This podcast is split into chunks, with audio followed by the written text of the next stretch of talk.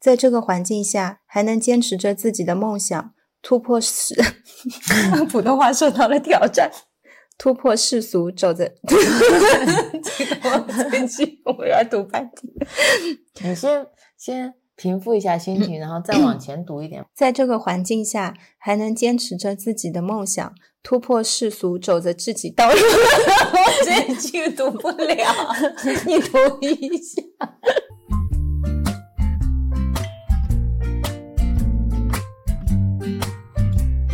今天是二零二二年四月五号，星期二，天气非常晴朗。长假的最后一天。And all of these moments just might find their way into my dreams tonight. 我们现在最自在的聊天方式是没有稿，就一个主题。我们俩是什么？播客脱口秀，脱口播客 播客脱口，播客脱口讲。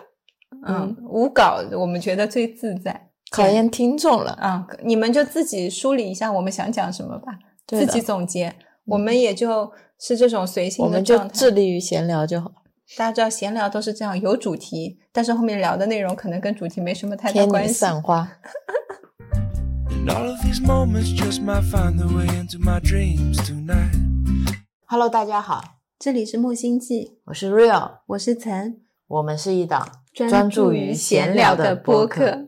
今天呢是一个古早的栏目回归，如果大家还记得的话，我们前三期录的是创业手记。这个话题是前天有一个顾客，嗯，嗯，来到我们店里面，他从超市买完东西就提着一袋牛奶什么进来了，我们叫他姐姐吧。然后他进来之后就跟我们聊起他关于一些生活的看法，嗯，就比如说他说他觉得尝试吃了一些健康的天然的植物蔬菜，沙拉，然后他觉得吃完之后身体的感觉是完全不一样的。他觉得我们创业很好，他也嗯其实很想有一份自己的事业，然后觉得我们两个人性格很好。说我们温柔、坚定、有力量，对，这个评价我觉得印象特别深刻。对于气味的看法也让我印象深刻。他说，有很多时候气味其实是一个途径。一个入口，给你创造一种这样的环境，最终还是要靠你自己。是，但是他也认为香味是一个非常好的介质，是可以帮助你去进入一个平静的心态。然后那个姐姐进来的时候，我们俩是坐在那里剪播客。是的，都两个人坐懒人沙发上嘛。她进来之后，我们就想你随便逛啊，然后你就说了一句，你说这店里最舒服的位置已经被我们两个占据了。对，他说我也发现了，就从这一句话，你当时就觉得啊，这个顾客还挺可爱可亲的，是吧？是就感觉距离就近了，因为会开始互相开玩笑了。嗯，然后邀请他关注公众号的时候，他说他已经关注过了。他说之前来过我们店，但是没开，就扫了二维码。嗯，啊，我发现他是一个月前就关注了。对对对对对，因为嗯说后面会有手工课，我们最近也在准备一些香类的课程。他说这个很好啊，像在舟山的话，每个月会有两次会供奉嘛，嗯然后她觉得婆婆买的香香味，她总是觉得不太好。如果有机会可以自己做的话，她也觉得很好。她觉得像手作课程，其实很多时候也是提供给他们一个社交的一个地方。是的，因为很多时候上班的同事之间不一定会有共同的兴趣爱好。如果来到这边，至少大家都喜欢手作嘛。然后还跟我们聊起说，以后有机会我们可以合作，然后我们邀请他到店里来做。就这段谈话虽然不长，但是给我感觉整个认识是非常系统的。是的，也很深，我觉得聊得很深。我们聊的是一个自然人或者说一个社会人的方方面面。你有生活，你有饮食，你有社交，嗯，你还有一些信仰，就全部都都在一个有机整体里面。然后我们今天又走路回家路上就聊起这个事儿嘛，就觉得很多时候我们不能把生活跟工作太分割开来，就像你这个人的精神跟肉体也是不没有办法完全分割开来的一样。嗯、我是在工作的时候就特别想要学习怎么样把工作跟生活分开。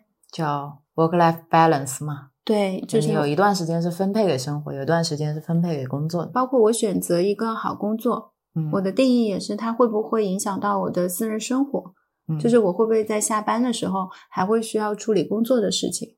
是的，嗯，那种工作就会让我觉得特别的忙碌，其实不是太适合我当时的状态。然后现在出来创业之后，其实我们很多时候工作跟生活是混在一起的，是的。嗯，但是这种感觉又跟那个以前工作的时候又不太一样。我觉得在工作的时候，更多的是这两个东西是互相冲突的，嗯，我需要彼此牺牲一些，或者去找到他们之间平衡的点。如果今天我上班太忙了，我可能会忽视我的午餐，嗯或者我可能会随便吃个简餐。但是如果今天我觉得出去玩了，然后公司临时有事，我可能需要去取消我的聚会，就总是在这之间去做选择和退让吧。然后，如果你的业余生活太过丰富了，别人就会担担心你会不会工作不认真。然后像现在我们的话，像下了班自己做个饭，还会晚上吃了饭洗完碗，像今天就是还回来录播课。我觉得这里面是一个循环，嗯就是我们也可以朝九晚五或者九九六嗯都没问题，但是你过于结果导向性，就每天去查看数据、人流，然后去核算报表，嗯来看自己怎么样可以卖出更多的商品。嗯，对我来说，这些不是我们品牌的核心，不是它的价值，是，也不是它的灵魂，它不是由数据来驱动的。这个要先谈到我们到底怎么理解我们的品牌。嗯我今天也在想这事儿，我觉得我们的品牌是提供了有两方面的东西，一方面是有形的，一方面是无形的嘛。嗯有形的就是我们的很多蜡烛、手工皂这些东西，很多时候它是辅助你去进入一些状态，冥想也好啊，你去做瑜伽也好啊，你去写作也好，或者你要精神高度集中的工作，然后它跟音乐是个很好的配合，可以帮助你很快的进入状态，集中注意力，或者是你很好的送给朋友的一个礼物，能表达你自己的心意。如果你现在让我来送礼的话，我可能根本想不出别的东西，我只能想出我们的产品，因嗯为它不仅仅是一个产品，它也是我自己的一个沉淀，我的认知嘛，我自己的审美，我的所有的个性都在里面。如果我想去给到一个别人，我觉得这是我能给到他的最好的东西，最有嗯价值感的东西，最能代表我的东西。然后另外一个层面是无形的东西嘛，就我在想我们这个品牌到底提供的是什么？我觉得它价值更多是在于陪伴，一种陪伴的成长吧，或者说成长的陪伴。这个也是平常会有，比如叽里呱啦那个小朋友，他过来跟我们探讨很多他人生迷茫的问题，以及他自己对一些关系的看法。嗯对现在社会议题的看法，我们有很多同事或者说我的一些好朋友，那看到我们创业，会觉得我们承载了一部分他们心目中那种梦想。是的，很多人会觉得我们很有勇气，嗯然后可能会很辛苦，就他们有一些对于追逐理想的那一部分憧憬放在这里。嗯然后像叽里呱啦这种，我觉得它是成长路上的一种遇见和陪伴吧。我说，如果我在他这个年纪嗯遇到这样的两个人，然后他们可能经历过比我多一些的事情，有更多一丰富一点的经验，然后可以跟我聊天，可以跟我探讨，就是一个特别嗯美妙的事情吧。说起这个，还在想我们，嗯、因为最近疫情，大家都在谈心理方面的一些问题，嗯然后我们也在想，在面对这么大的事件之后，大家可能会遇到什么样的情景？其实我发现做手工也是一种很好的疗愈方式，我自己也是通过做手工疗愈了自己，所以我说未来我们也是可以在这里有这样一个地方。其实我们有一家店，对我来说特别特别的好，可以邀请很多的人，他们有机会可以来一个固定的场所跟我们一起，我们未来可以做更多有意义的事情。我本来对开线下体验课嗯，没有那么高涨的热情，嗯因为我觉得这个东西你需要有很大的能量去接纳别人。嗯但是你今天跟我说的这种疗愈的方式，就是做手工可以给一个人带来的改变，包括他在你身上发生的改变，让我觉得做这件事情特别有意义。因为哪怕多一个人，然后今天因为做手工感受到了更多的美好，就是很好。是的，我也发现现在对于做手工这件事情，你多维度的去看它，它不仅仅是手工。我们现在在说很多的一些治疗方式吧，有很多人在 B 站看到我视频啊，知道我是一个芳疗师，然后就会想来问我说，啊，我情绪不太好，我怎么办？然后我可能有抑郁症，我怎么办？我焦虑，我怎么办？我们之前也聊到过，就是很多东西外在的总是外在的，它只是一个入口，但前提条件是你自己是真的想要做出改变，而不是说我是一种等待的状态，我就是期待这个东西对我产生主动的影响跟变化。嗯，其实应该是反过来，物品它是被动的嘛，更多的是你人产生一个主动的改变性，你才能从那个地方走出来。是的，像之前在 B 站遇到一个小姑娘，她本来是找我复配精油的。听完她的状态，我建议她可以先去看维多的视频。后来她看了视频一段时间之后，那天发给我信息跟我说谢谢我，她觉得最近状态都好多了。对，因为视频这个介质就是一种陪伴嘛。是我说维多的视频给大家解释一下，嗯，维多是一个 B 站的 UP 主，也是分享一些情绪上的，对吧？对，一些问题和一些解答，也是会带你一起去感恩生活。会，他有做呃一些感恩课程，然后同时他也会录一些冥想的引导，嗯，你可以在视频里跟他一起做冥想。我看他的视频很久嘛，差不多一年多的时间，嗯，他当时是正好是可能我内心有一个缺口，在他那边找到了，然后我们就产生了一种共鸣，嗯，有一些他的想法也有激励到我，但这个前提条件是你知道你缺了一块儿，对你还得大致知道是怎么样的一块儿，对你，才能去找到那个拼图拼进来。是的，要是你觉得模模糊糊一团的，你也理不清楚到底哪缺，但就觉得有点缺了。那种还是处于非常迷茫的那种状态，就是觉得生活一团乱麻，像线一样扭在那里。就是很多人为什么觉得我们好像创业是特别勇敢的事情。其实我们就是从一团乱麻里面很清楚自己想要什么，我们就去做了这件事情。对于我们两个人来说，这是一个很清晰的路径，因为我们觉得清晰，不是说他能赚多少钱，而是这做这件事情本身，我们知道我们为什么要做它。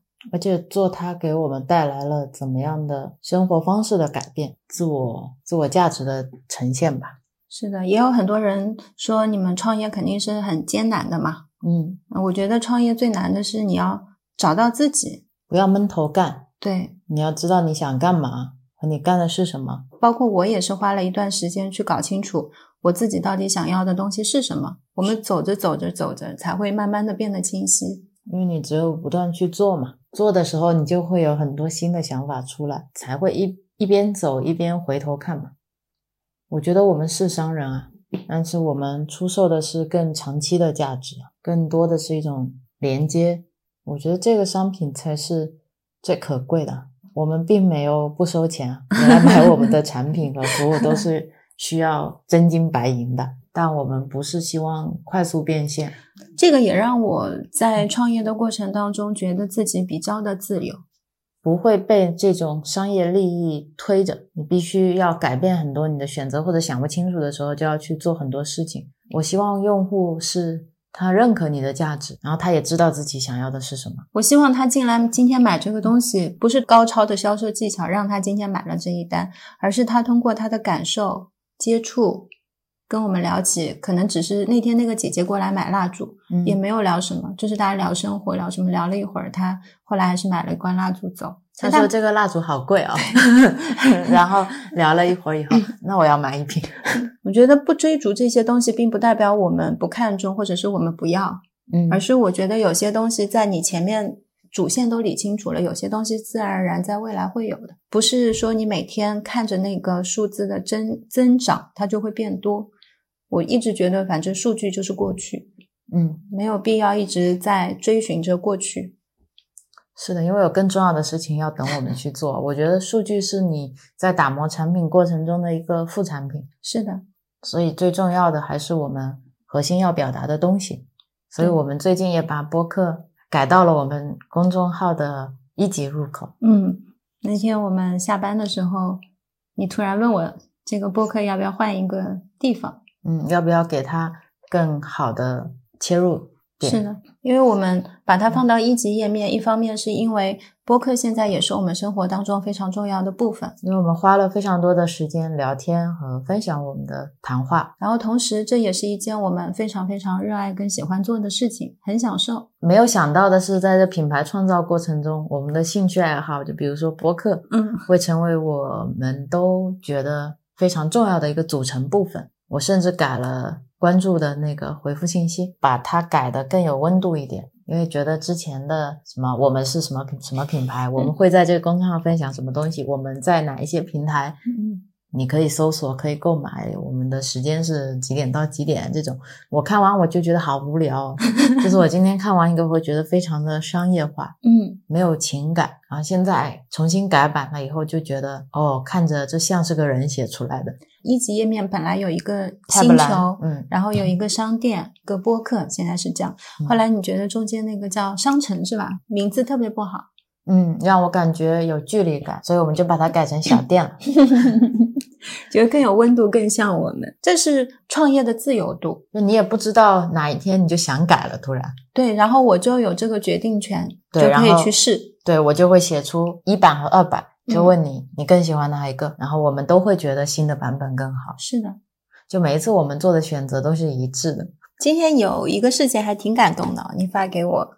因为今天我表姐找我聊天嘛，嗯她是一个平常不怎么看朋友圈的人。嗯哼，她说她去线下跟她平常有两个爱好，一个是跑马拉松，一个是打游戏。嗯她说她这两天去线下面了一个基友，就是游戏里面的，是一个警花，特别有意思，也有很多自己人生的追求，是自己想去当警察。然后就去考警官学院嘛，然后现在还在读硕士。他们俩聊天的时候，他就聊起他有个在创业的表妹，就聊了我的创业故事。然后他就开始翻我的朋友圈，看我现在过得怎么样，说要给我打广告，在朋友圈发了一段话，你读给大家听一下。你读吧，你比较好听。他说：“疫情存在的世界，无疑活着是第一要素。害怕、伤害、难过、感动、鼓励、坚持，最终离不开爱。爱自己，爱他人，爱这个千疮百孔又多姿多彩的世界。在这个环境下还能坚持着自己的梦想，突破世俗，走着自己道路的人是很酷的。希望这个公众号的主人们能坚持好自己的信念，迎难而上的走下去。期待见到你们发光发热的那一天。就感觉这种鼓励不仅仅是亲人身份的鼓励，嗯它更像是对一个心怀梦想的创业者的一种激励。就觉得今天可能我不是他表妹，他也会为这样的一个人点赞。然后今天恰巧我是他表妹，他觉得有这样的表妹很骄傲嘛。是的，这份骄傲我有点承受不起，但我很开心。我也希望自己可以更值得他去骄傲。但我们在这个过程当中也获得了很多身边朋友的支持。是的，就像我们的好朋友凯文，然后他就给自己的好朋友都拉了一个群，把我们的公众号的小商店发在了群里，让自己的朋友都去选自己喜欢的味道，还兼职客服，帮我们去解释一些产品的问题。遇到不懂的时候，就在微信问我们，因为我们不在那个群里。他让所有的朋友选了自己喜欢的产品，嗯，然后他自己买单。土豪，他用完我们的产品以后，觉得好的产品应该要分享给自己的朋友，嗯也希望他们能够认识到这样一个品牌，这也让我特别特别感动。然后他的朋友也会给我们很多反馈嘛，对就包括蜡烛的一些，香味的描述，然后包括一些宠物皂洗澡的一些顾虑。嗯，凯文的那个方式我特别的喜欢，因为他没有帮朋友去做决定，而是让朋友根据自己的需求去选择自己想要的东西。这个礼物是特别难得的。对，对我们对他的朋友都是难得的，嗯，也有很多其他的朋友，他们都会不管是在鼓励方面，不管是精神上的、物质上的，都给予了我们很大的帮助了。是，所以我们其实一路走过来，并不觉得孤单。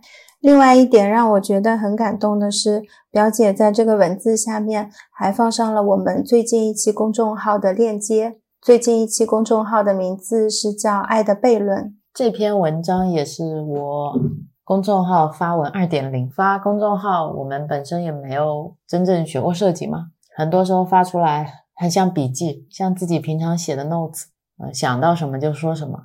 排版也没有太讲究，但是也有一天突然会冒想法说，是不是视觉化的呈现文字和图片，大家会更有代入感，会看着更舒服，是从这个角度去做的一个新的尝试。而且我在写这个公众号之前，我自己脑子里面对这个文案也是没有想法的，嗯，但是你排版着排版着排版着，你就突然知道你自己想要什么。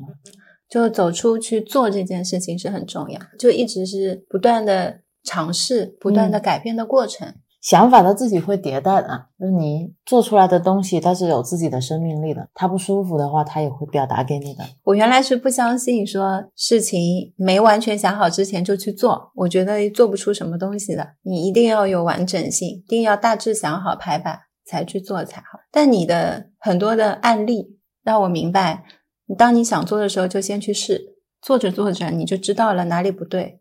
创意这个东西就是古灵精怪的，嗯。它不一定会在哪个阶段出来。你如果想在第一个阶段就抓住它，抓不住的。那你想在第十个阶段抓它，它也不一定来。它可能会在二点五或者三点六会突然出来，但是你必须要经历这一整个过程。而且，就算你有了一点零的想法，后面你做着做着，自己就会觉得那样不好。你经常会问我，你说现在我们公众号还有没有哪里要改？然后我就会说，我觉得这是现阶段我们觉得最好的状态。嗯，我本来也很纠结，每天都在想怎么样可以改得更好。后面你跟我说，就像你今天改掉的这个状态是一样的，可能过几天你就有有了现在这样想去改变的状态。对，我觉得不用为了改变而改变。所以我也理解这个，就是你不是看着这个公众号的页面，或者看着你的商品页面，然后想着怎么去改它，是，而是你去感受生活。嗯然后你要去见更多的人，聊更多的天，听更多播客和书，不断的充实你自己的想法。等你自己升级了，你的公众号页面自然会跟着升级，你的商品也会跟着升级，因为他们才是跟我们同步的人。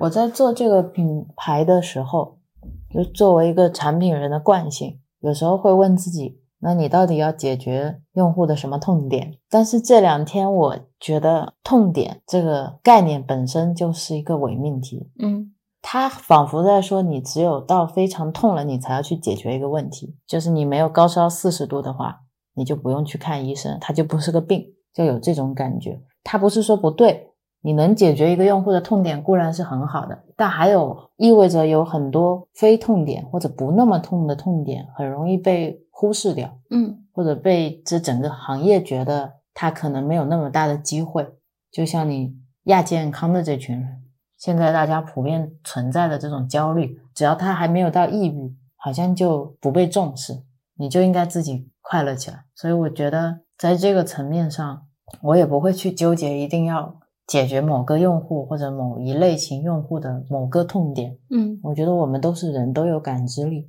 也知道我们。需要什么阶段的一些什么养分，把我们的成长经历告诉大家，我觉得就是一个很好的帮助他们去理解自己的方式。是的，如果今天有一个人听了我们的播客，会觉得哦，原来创业没有我想的那么艰苦，原来还有这种方式的创业，我觉得这就是一个很好的多元化的角度，给他提供了一个思思考的方向。对，很多人不敢走出来。这是几方面吧？我觉得，一方面是觉得收入不稳定。那我去解这个题的话，就是你去看自己到底想要的生活品质是怎么样的。对于我们两个人来说，我们现在主要的支出就是吃饭嘛，是的，还有就是一大部分就是店铺运营，就店租嘛，电费什么也还好。嗯，所以其实你每天吃吃不了多少钱的。再另外的话，就是你能不能接受？这一段时间的一个相当于其实是你的空窗期，又不是空窗期，这怎么说？我觉得空窗期是，如果你把创业定义成一个工作，那它就不是空窗期。如果像我们一样不把它定义成工作，嗯，那其实现在是工作的空窗期。我已经把工作从我这个删掉了，字典里划掉了。我还在开玩笑，我说有很多女生会给自己买特别贵的包包，那可能一个包包好几万块钱。嗯，那我也不过就是给自己买了一个包包，不止一个吧 好两个包包的钱，给了自己几年时间，让自己去尝试做一件一直想做的事情。因为人生很长，越早开始做你想做的事情，我觉得是越好的。就为什么现在大家觉得创业会变成一个梦想，是因为我觉得在毕业的时候没有想清楚我自己想要干什么。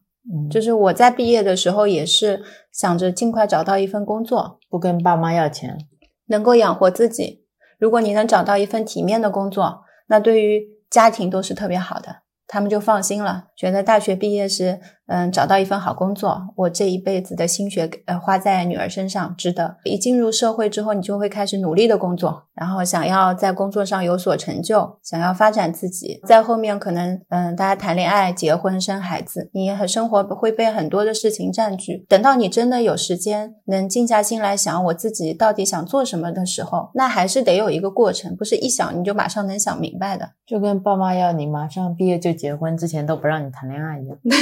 对 对 对对，然后你就突然想说啊，不知道自己要做什么，然后稍微有点想明白的时候，一回头，可能那个时候，比如说你有孩子有家庭了，嗯像我们遇到朋友，对吧？也想创业，但是考虑孩子要上学，就有很多的限制在那里，就会觉得创业这件事情是很难的。就难在自己可能真的没有时间，是的，以及一些社会关系性的绑定。我觉得像创业这个事情，确实也不是每个人都适合的。在这里也不是鼓励大家要去创业，，对，像我们这样的创业型的人也是一样的。如果是你是要求稳，嗯，每天都在考虑社保，然后都在考虑，嗯，家里孩子要上学，要学区房啦，对要照顾啦，对，那其实你做你现在的事情就很好，而且其实也没有必要去梦想创业或者梦想做什么事情。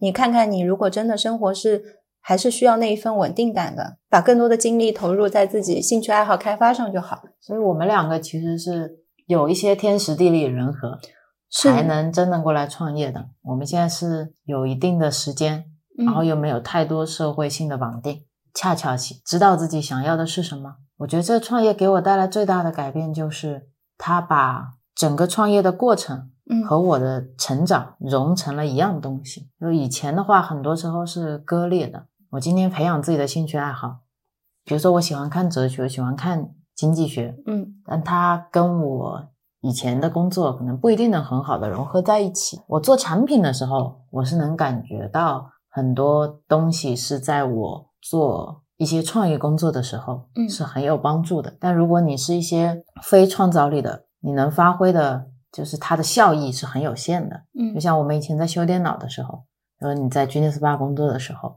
你想把你这一层面的一些自我价值，可以把它投入到工作中是很难的。就像你吸收了一百分的东西，你可能只能在工作中体现出两分、三分，很多价值是没有办法把它具象化的。但是在我们创业以后，因为这个品牌代代表的就是你跟我，是的我，们两个人的爱好、两个人的认知、两个人的审美和我们所有的经历嘛，所以我们在成长的时候，品牌就会跟着去成长嘛。这给我带来一种很大的解放和自由，就我可以在我个人层面上去不断的提升就好了。嗯，这个对我来说是一个精神自由。而且成长速度会更快。我觉得像是解除了一根绑定线天花板掀掉了咯，啊、对，然后你就使劲造吧。而且你就往自己想要的方向去发展就行了。我今天想要好好学一天设计，我就可以好好学一天设计。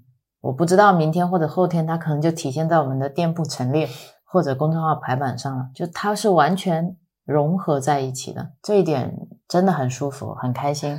然后另外一点有形的帮助是，它给了我很多时间上和空间上的自由，我不需要定点的去打卡，我不需要去因为公司的很多规章制度嗯而牺牲掉我个人的很多可能性，呃，包括我们两个在饮食结构方面。如果今天我们想好好的吃一顿午餐，我们就是可以放下所有的一切，好好吃一顿午餐。这些东西往往是被以前的工作所忽略掉的，你的身体健康这一部分，就会学习很多配方的知识，去关注我吃的到底是什么，健不健康，然后我们要改变怎么样的饮食结构。这一部分是以前在工作的时候很难实现的，因为你每天上班下班就很累了，你吃一顿外卖就已经很开心了。以前点个外卖的时间也很紧凑，break 十五分钟的时候，你要决定今天吃什么。是你周末两天，如果说你想安排一天去看个展啦，或者休息一下啦，嗯，最多多出一天时间，你把家里整理一下，打扫一下，第二天又进入工作了，就是这样一个无限的循环，是很难说今天就停下来，然后好好思考一下，我为什么要做这份工作。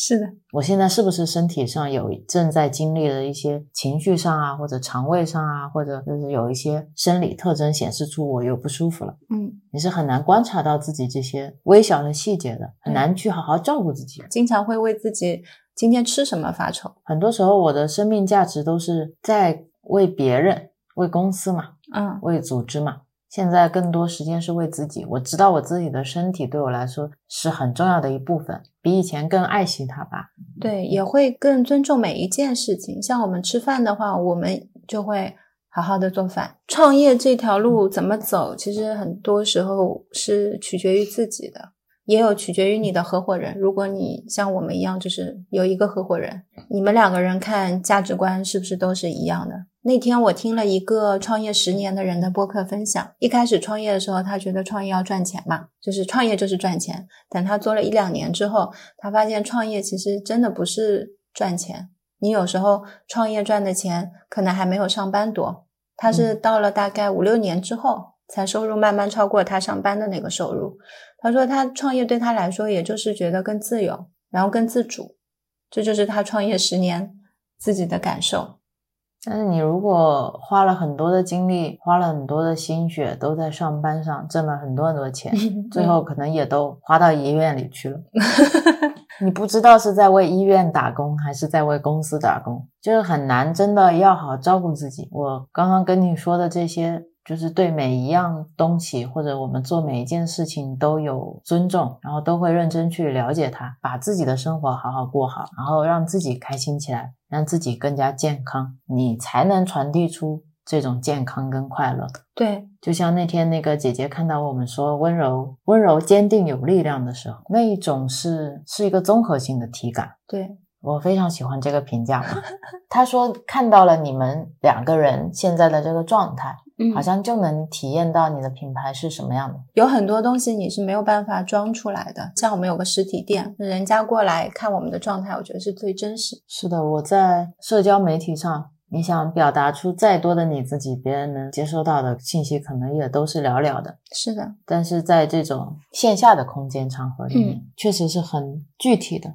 以前创业前，我觉得我身上有这么多年的管理经验嗯。啊、培训经验、嗯，店铺运营经验。我在上班的时候觉得这是我的一大块宝藏，我都不敢忘记它。我觉得有一天我要去创业的话，一定是用得上的，嗯。不能说我们用不上，而是因为我的合伙人正好是你，嗯。就是我们现在两个人也没有谁管理谁，嗯。所以这部分经验就会放在那里，然后反而放在那里的时候，让我觉得做这件事情更轻松，而且你会挖掘出你别的东西来。对我的创造力百分百的往前推了。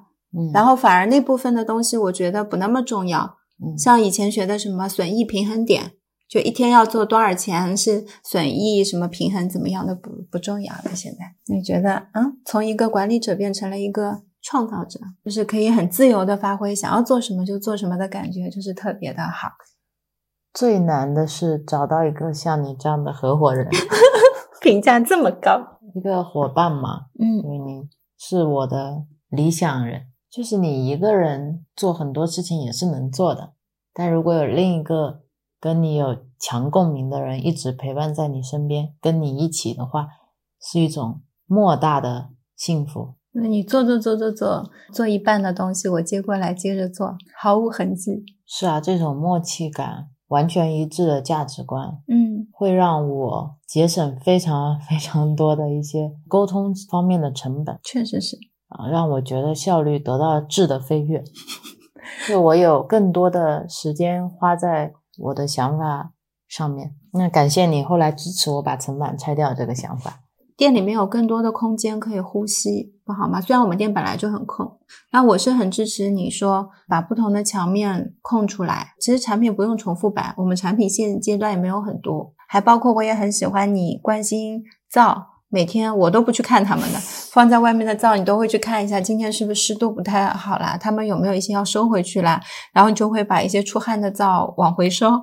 你只会进来说：“嗨，宝贝们，有没有想我 对，我我每天都会去打招呼，然后我也很喜欢我们店里面现在有一面墙是呈现我们自己的故事的？”嗯啊，不管顾客今天看不看，因为我们做这家店不是为了给顾客看，因为这是我们的店。也是愿意分享给顾客的。当然，就是他们进来，我做这个所有的初衷不是说今天为了展现给顾客怎么样，而是我们觉得这面墙它可以呈现我们的故事，像一个纪念墙一样。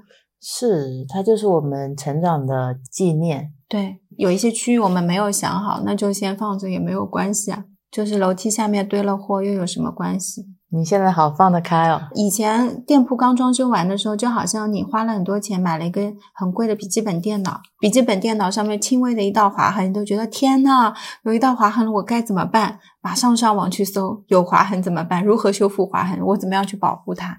你记得吗？那个时候地上，嗯，被梯子拖了一下，有那个黑色的痕迹，没有办法清掉，然后我都觉得。没有办法接受这个地怎么就这样了呢？蹲在地上一直擦。这两天我就看到那个墙贴在墙上的相框掉下来，地上砸出了坑，就那个漆整个掉了。就站在那边说，哟，有两个坑啊，砸的还挺好看，确实蛮大改变的。像我买来一台笔记本电脑，我觉得用是最重要的，就是它能给做出我想要的东西，我能用它剪出一集播客，做出一个设计排版。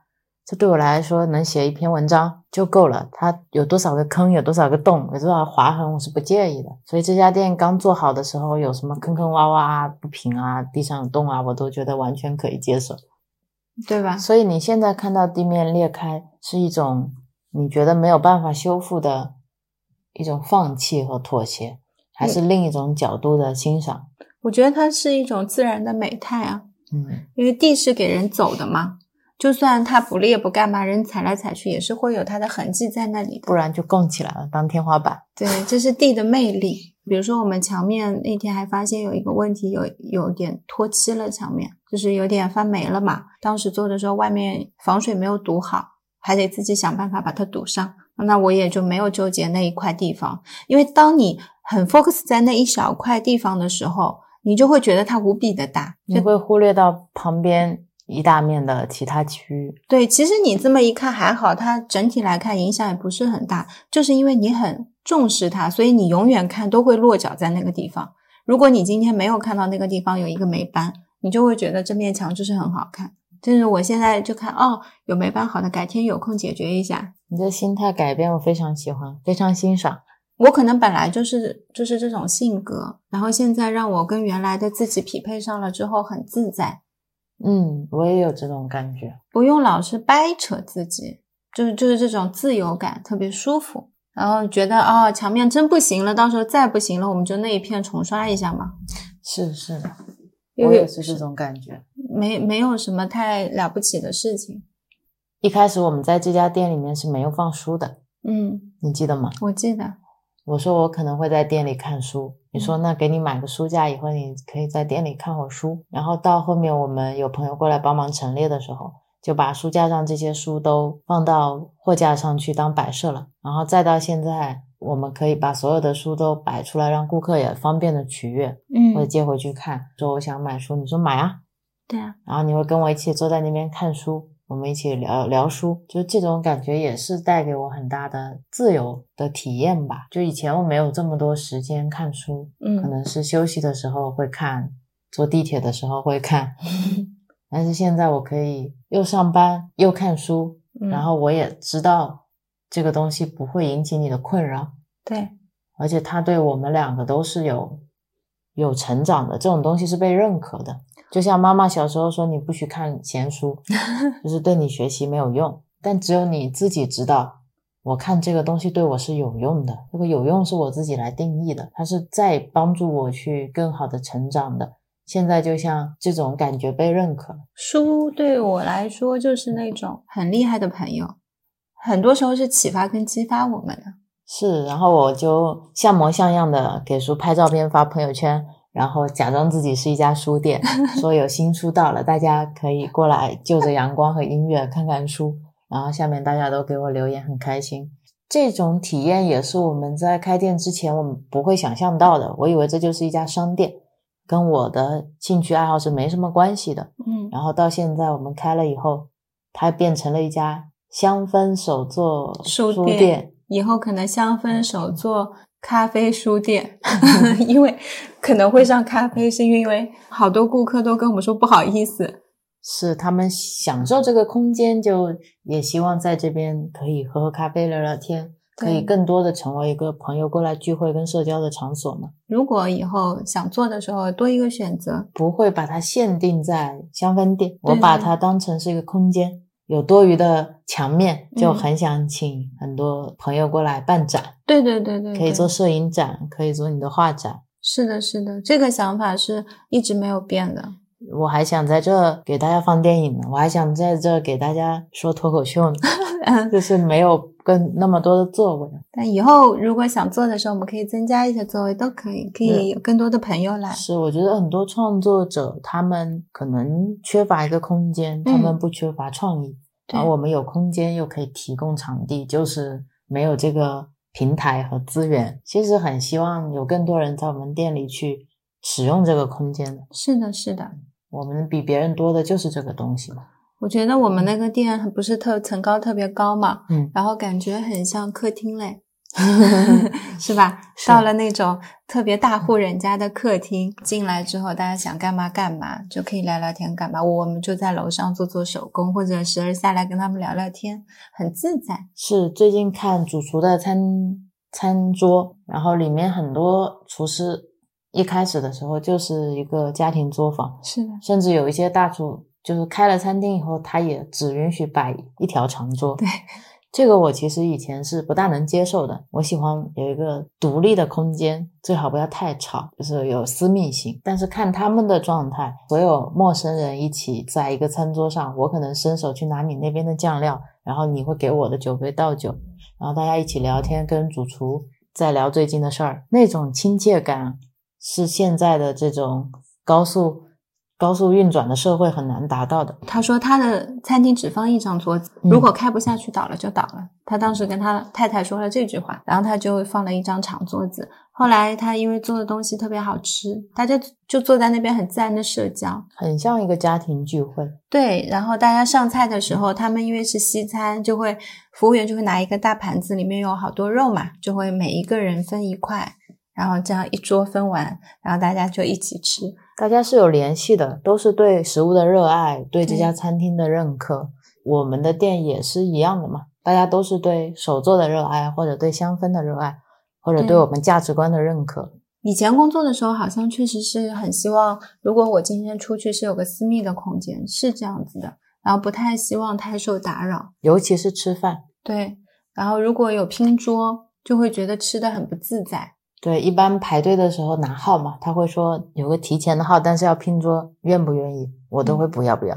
但现在看了那个主厨的餐桌之后，我就觉得如果有这样一家店，我也会去体验的。因为吃饭是最没有边界的一个场所，嗯所有的人都会去吃饭，你就很怕跟你坐在一桌的是非常不同频的人，然后你就会觉得很不舒适。嗯，但是我们的这个环境和我们这么强的一个价值输出，其实很快就能找到那一群嗯、呃跟我们有着一样热爱的人。对啊，像我们到现在为止碰到的这些顾客，性格都 跟我们很相似。是理念也跟我们很一致，对，就是稍微浅聊几句，就会发现大家都聊得比较愉快。而且很很友善。对啊，然后很多人担心我们两个人就只身来到舟山，怎么从杭州看上了舟山这样的城市？是对大家都会说你们怎么就放弃大城市优渥的生活，来到这个小地方？对我来说，我觉得舟山也挺大的。或者就是你们两个都这么不推销产品，会不会不挣钱？记得有一次有一个顾客特别可爱，路过走到我们最里面去说：“哎呀，你们里面好暗。”他说拍照都拍不清楚。哦，我说那一块区域是挺暗，你出来拍嘛。他说你们店这么好看，给你们拍照宣传一下啊、我们就跟他讲说，你如果有空你来做来看书。然后他说啊，不买东西也可以吗？那你们怎么挣钱啊？是的，然后包括今天还有一个买过一个礼物的姐姐，哦，对对，她今天还发微信给我，然后说东港有一个市集，嗯，想推荐我们去，其实特别开心。还引荐我们，就让我觉得我们也是被他所认可的，所以嗯他才会愿意推荐我们，然后还能在看到这个市集的时候想到我们。然后我们今天走在路上的时候，我们第一次有像 meeting 一样，你问我，你说 在讨论这个市集要不要去，对，然后问我我的顾虑在哪里，看我们俩的顾虑当中有没有一些交集的点，然后我们又在想为什么要去，去的目的是什么？是的，以及如果要去的话，需要做哪一些准备和调整。后来就放下了。我们嗯最终达成的一致的目的就是去玩，去开心，去认识新朋友，因为那边会有很多手艺人嘛。对对对，我们在舟山没什么朋友，我们为什么不放开了去玩嘛？本来像这种市集也是很想去逛的。我们可能就会那一天在那个地方摆完摊了之后，去各个其他摊主那边去玩，然后遇到有意思的人，可以邀请他一起录播客。是是是，想听他们的故事。对他们为什么喜欢手作。然后今天如果有办摄影展，如果那个照片打动我了，我就问他要不要跟我一起录播客。是啊，我们可以去结交新的朋友，去嗯了解他们的故事，很有意思啊。为什么要放过这个机会呢？哎，很快就 meeting 结束了。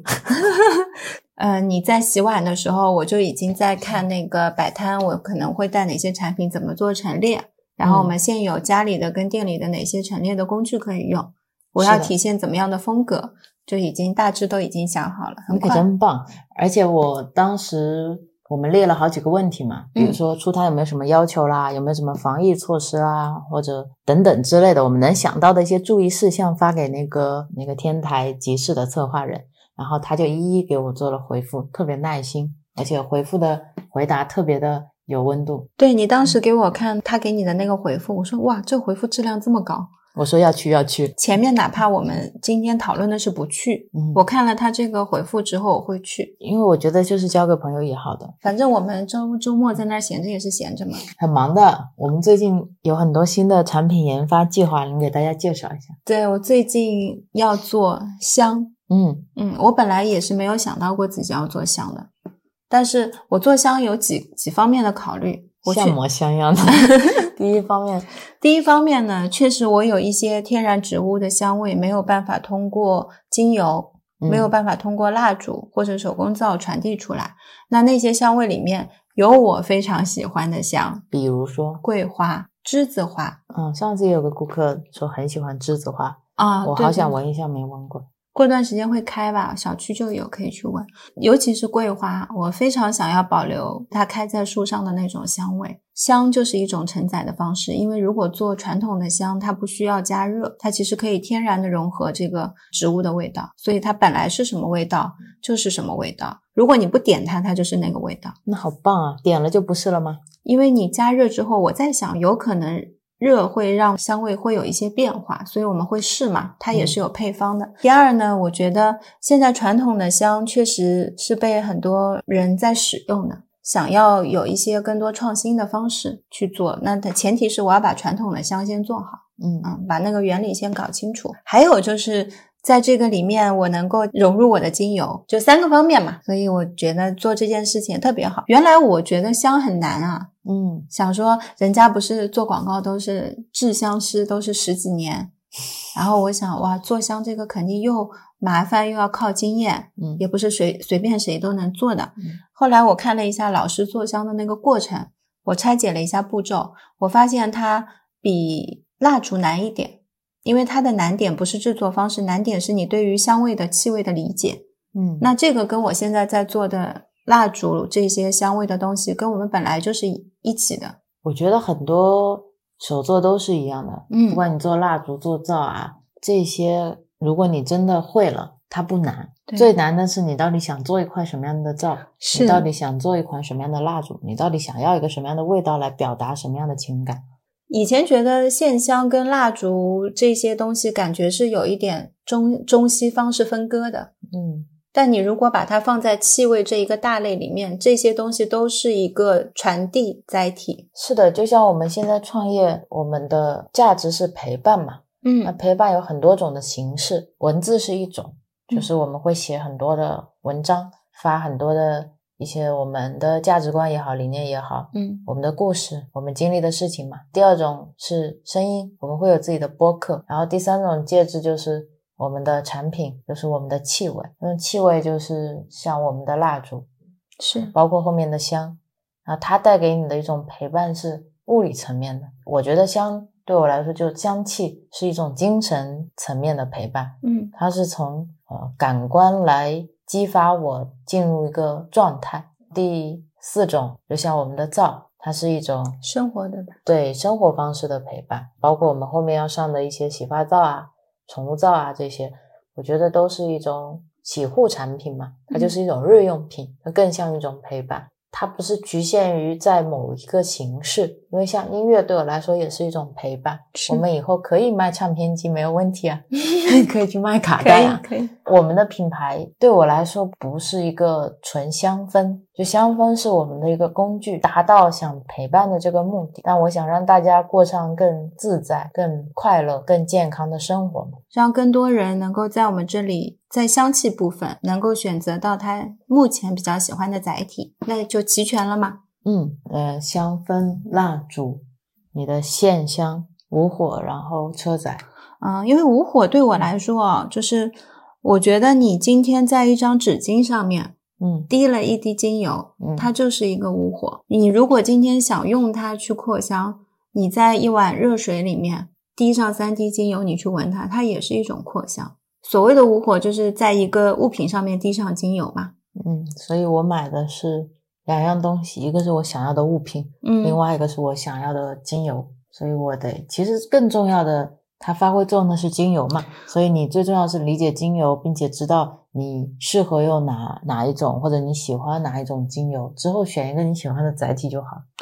嗯，我也希望大家在采购新物件的之前，要自己先看一下既有家里有什么。但是如果我家里现在有棉花，我有一个玻璃杯，或者我有一个我已经不怎么用的马克杯，我在马克杯里面放上棉花，我滴精油，一样也可以扩香。可以先看看你现在既有家里面有哪些物件是可以被再利用的。是的，这个也是我们最近在做的一个项目嘛，就是希望大家把买回去用完的蜡烛的陶瓷杯可以带回来，我们再帮它重新灌蜡，这样不需要买特别多的，每一次买的话都要有一个陶瓷杯带回去。还有像那天顾客说家里有很喜欢的马克杯，又或者闲置的马克杯，能不能关了？什么都可以拿来关，都没有问题。我们再收回来一点吧。创业是一个生活方式，创业是一种生活方式，因为创业跟我们不可分割。在做的是自己的品牌、自己的小店、自己的公众号，一切都是我们，他们对我们来讲是有生命的。对一种自我生命的延伸，就像我们身体上长出了很多触角一样。大家可以通过不同的媒介看到我们，然后感受到我们。是的，现在听到播客的，就是用声音在感受我们；关注公众号就是用文字在感受我们。到店里来体验的人，他们是通过产品跟见到真实的我们，通过交谈来了解我们。所以我们很快乐，很简 单嗯，只要过好自己就可以了。如果状态不好，或者我觉得有一些不舒服，嗯我今天可以不用开店，嗯，因为我舒不舒服是很重要的。如果我今天不舒服，我硬逼着今自己今天去开店，身体没好，反正开店也不见得一定怎么快乐。我觉得这是一种双重的打击。然后有用户进来看到你臭着脸，对呀、他可能跟我接触就只有那那一次，然后他就觉得哦，这家店的老板脸很臭。然后我们今天还在说起，我说我们楼下有一个垃圾站嘛，的阿姨，她是我们每天早上见的第一个人，嗯，也是我们每天晚上见的一最最后后一个人，因为我们早上出门前会顺带把垃圾去扔一下，嗯如果他在，每天都跟我们讲一样的话：“你好，饭吃了吗？饭吃过了，谢谢。”是的，然后再见，永远会跟他说不用谢。他每次都是那么快乐，都是那么会笑。就很小的事情了，但是每天都给我们带来了第一份快乐和最后一份快乐。是的，所以我们也想别人接触到我们的时候是可以感受到这一份。就是那份自在、自由、温暖，不一定是说多热情，是的，是我们想要传递的。分享一下你创业了以后，你一天的生活是什么样的？是我的一天哦，你的一天不是我的。早上起来就会去阳台看我的菜，青菜、番茄、茄子、南瓜，还有秋葵、土豆。土豆是最厉害的王者，长得特别好。每天去看它们长得怎么样，然后有没有鸟过来拉屎？我就会站在那里看有哪些鸟在我们我们阳台那边留恋，我就会跟警告他们，跟用鸟语跟他们讲说不要过来拉屎。如果有播客，我会在早上给自己倒一杯咖啡，吃一点点饼干，就坐在那里剪播客，就开始我早上的一天。如果说我今天起床很想做甜点，我一般会在这个时候去烘焙。嗯，如果没有播客剪，你就会看书。对，或者是画画，差不多我一般是做一个小时或两个小时这样的事情，你就会起床了。不要暴露我。我们就一起，你可能帮我来做个早饭啊什么的，一起吃个早饭。在早饭的时候，我们通常会看新闻，看王健啊，看一些国际新闻啊、国内局势啊什么的，然后 聊搞得很政治的样 子。哎，国际新闻有在关心这个社会和这个世界了，因为我们都是一体的。对，然后吃了饭之后就会去店里，比如说看太阳太好了，我们就会说哇，快点出门，快点出门，开始一天的快乐的手作生活啊。我差不多四点多吧，我一般就会想，就已经想好了今天晚饭吃什么，然后回来路上就会跟你聊聊天，回到家就开始做饭，拿个快递。吃晚饭就是看奈飞啊，各种快乐的节目。然后吃了饭，Rio 就去洗碗，然后我们会去传统的扔一下垃圾，扔了垃圾之后回来，可能剪继续剪剪播客，又或者可能聊聊播客。现在好像都是这样的哦。然后聊到差不多了之后，我们就会睡觉。现在都没有了那种 movie night，你知道吧？嗯嗯，是的，以前还还有的。对我说，每个礼拜要播一天出来的嘛。哪一本剧突然想看，我们就可以看。嗯，不限制，这就是我的一天，怎么样？听起来是不是很平常？很惬意。对别人听到就说啊，你们都是这样的吗？不应该是很辛苦的起早贪黑，然后对吧？我其实每天我们还是每个时间段都挺忙碌的。是，就我做饭的时候，我会全身心好好的做饭。我做饭的时候，我也不会想今天我去店里要干嘛。比如说我今天要烤蛋糕了，我就会想我今天要做一个怎么样的蛋糕。嗯，反而是创业了之后，让我学会在每个不同的阶段吧，就是比如说我做这件事情的时候，我会更专注。像以前工作，感觉会要求你同一时间做好几好几件事情。multitask，对我做饭的时候，我可能嗯、有空闲了，我脑子里面会想一下其他的事情。然后我现在就好像完全不用的时候更轻松自在，因为没有那么赶吧。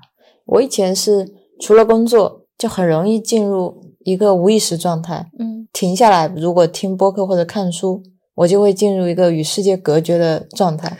是的，它好像装了一个透明的罩子，就是你们周边人来来去去，跟他一点关系都没有。是的，我以前小时候就这样，戴上耳机就跟世界隔离，就很很多别人跟我讲话我都听不见了。工作中间休息一会儿，我可能看会书，我就拿起来看到第一个字就马上进入状态了，然后一直到我放下为止，我就有自己的小世界。呃，以前都是通过这个来跟工作隔离开来的。嗯我有一个工作模式和我自己的专注模式，我也用这个专注模式来跟其他杂七杂八的事情隔离开。嗯，现在好像这种方式融到生活里面去了。最后总结一下，嗯，创业对我们来说是一种生活方式吧，与我们相伴。是我们有意识选择的一种适合我们的生活方式，也是希望大家都能找到合适自己的方式。嗯，那我们今天放什么歌呢？随着播客越录越多，选歌。挺难的，对选歌可能比聊播客还难。对，我花一个小时选歌，我每次要剪播客之前，我只要选上一首我喜欢听的歌，播客就感觉剪完了。对我就觉得哇，我这个这个播客绝对成功。今天就到这里了，会放一首我们都很喜欢的歌，拜拜。再见。There's no combination of words I could put on the back of a postcard. No song that I could sing, but I can try for your heart. And our dreams, and they are made out of real things, like a shoebox of photographs with sepia tone loving. Love is the answer, at least, for most of the questions in my heart. Like, why are we here and where do we go? And knock on us so hard. It's not always easy, and sometimes life can be deceiving. I'll tell you one thing, it's always better when we're together. Mm, it's always better when we're together. Yeah, we'll look at them stars and we're together.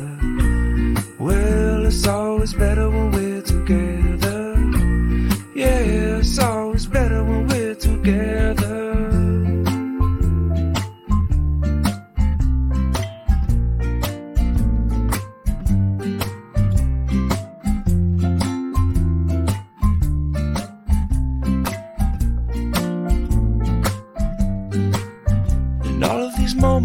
might find their way into my dreams tonight. But I know that they'll be gone when the morning light sings or brings new things. For tomorrow night, you see that they'll be gone too. Too many things I have to do. But if all of these dreams might find their way into my day to day scene, I'd be under the impression I was somewhere in between with only two, just me and you. Not so many things we got to do or places we got to be. We'll sit beneath the mango tree now. Yeah, it's always better when we're together. Mm, we're somewhere in between together.